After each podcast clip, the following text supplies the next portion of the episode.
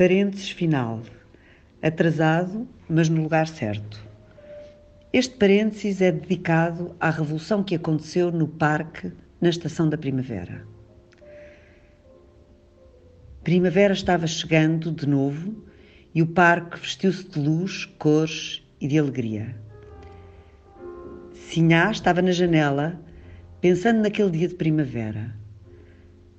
De há tanto tempo, pensando no gato. No dia seguinte ao seu casamento com o Rochinol, a andorinha havia fugido, procurando o gato nos parques em redor. Outra andorinha lhe contou que o gato se entregara à cobra cascavel. Triste e sem esperança, a andorinha olhava o parque, melancólica. De repente, viu algo que a surpreendeu. A rosa e o colibri estavam conversando os dois. Horas depois, Sinhá falou com a rosa, que lhe disse estar se apaixonando pelo colibri e lhe pediu ajuda. Você sabe como eu me sinto, dizia Rosa. Precisamos fazer algo. É importante dizer que logo depois do casamento, o Rochinol percebeu o quão infeliz estava a Andorinha e se divorciaram. Ela voltou para a sua casa antiga e Sinhá ficou em sua casa nova, pois se havia chateado com seus pais. Estavam a Andorinha e a Rosa conversando quando a coruja velha se juntou a elas. Talvez se conseguíssemos provar que o vosso amor era verdadeiro, eles pudessem tornar-se mais compreensivos, opinou a coruja. Chamamos todo o parque, você, Sinhá, fala sobre o gato e de como eles foram injustos e talvez consigamos convencê-los. Até parece uma boa ideia, mas como sabemos que eles vão nos ouvir? teremos de confiar. Também não perdemos nada tentando, comentou a Rosa. Mais tarde, debaixo da oliveira, local onde os habitantes do parque se juntavam sempre que havia um anúncio, a andorinha começou o seu discurso. Dizia ela que o gato tinha sido o seu verdadeiro amor e que nunca conseguiria voltar a amar a ninguém depois da sua morte. Não vou aqui relatar todo o seu discurso, mas foi muito comovente. E no fim, já muitos dos habitantes choravam.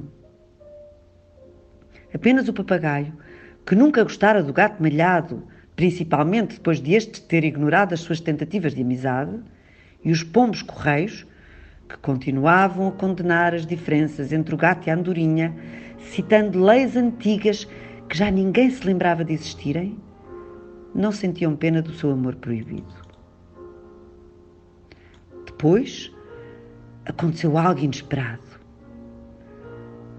Primeiro, só a ponta das patas. Sinhá pensou que estava sonhando, mas depois todo o gato malhado surgiu de entre um arbusto de morangos e avançou para o meio do parque.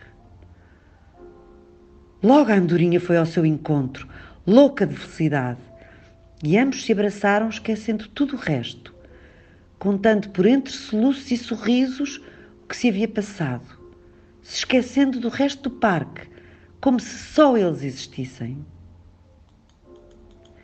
Dias depois, celebraram o casamento do gato e da andorinha debaixo da laranjeira.